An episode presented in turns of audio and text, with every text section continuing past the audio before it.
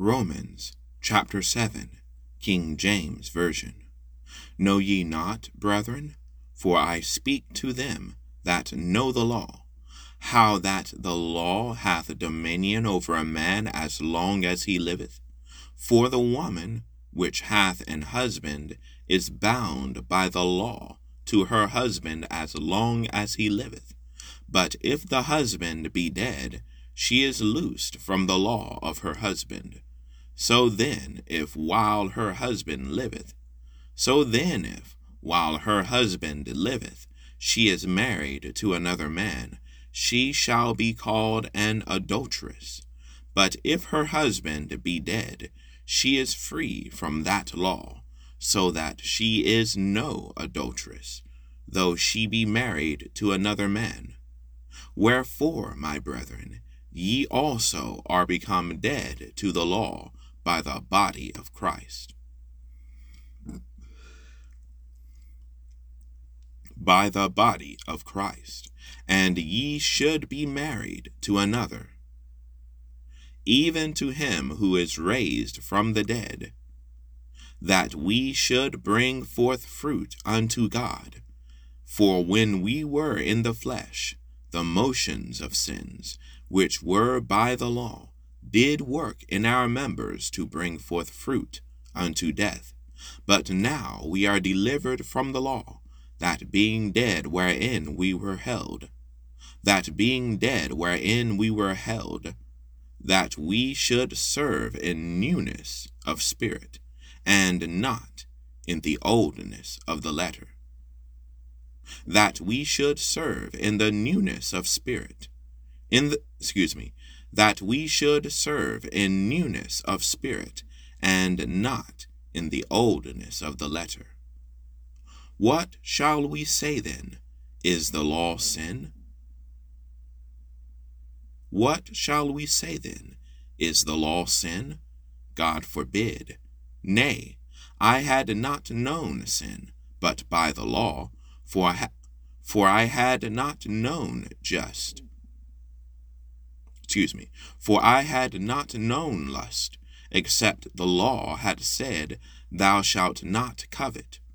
But sin, taking occasion by the commandment, wrought in me all manner of concupiscence. For without the law sin was dead, for I was alive without the law once. But when the commandment came, sin revived, and I and I died and the commandment which was ordained to life I found to be unto death. For sin, taking occasion by the commandment, deceived me, and by it it slew me. Wherefore the law is holy, and by it, excuse me, and by it slew me. Wherefore the law is holy, and the commandment holy, and just, and good was then that which is good made death unto me? God forbid. But sin, that it might appear sin, worketh death in me by that which is good, that sin by the commandment might become exceeding sinful. For we know that the law is spiritual, but I am carnal, sold under sin. For that which I do, I allow not. For what I would, that I that do I not, but what I hate, that do I. If then I do that which I would not, I consent unto the law that it is good. Now then it is no more I that do it, but sin that dwelleth in me. For I know that in me, that is, in my flesh, dwelleth no good thing, for to will is present with me. But how to perform that which I but how to perform that which is good I find not. For the good that I would I do not, but the evil which I would not, that I do. Now if I do that I would not, if I, excuse me, now if I do that I would not, it is no more I that do it, but sin that dwelleth in me. I find I find then a law that when I would do good, evil is present with me. For I delight in the law of God after the inward man.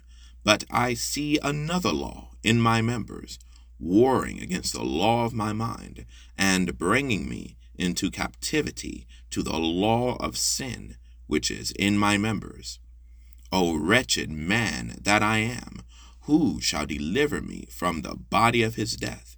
I thank God through Jesus Christ our Lord. So then, with the mind, I myself serve the law of God, but with the flesh, the law of sin.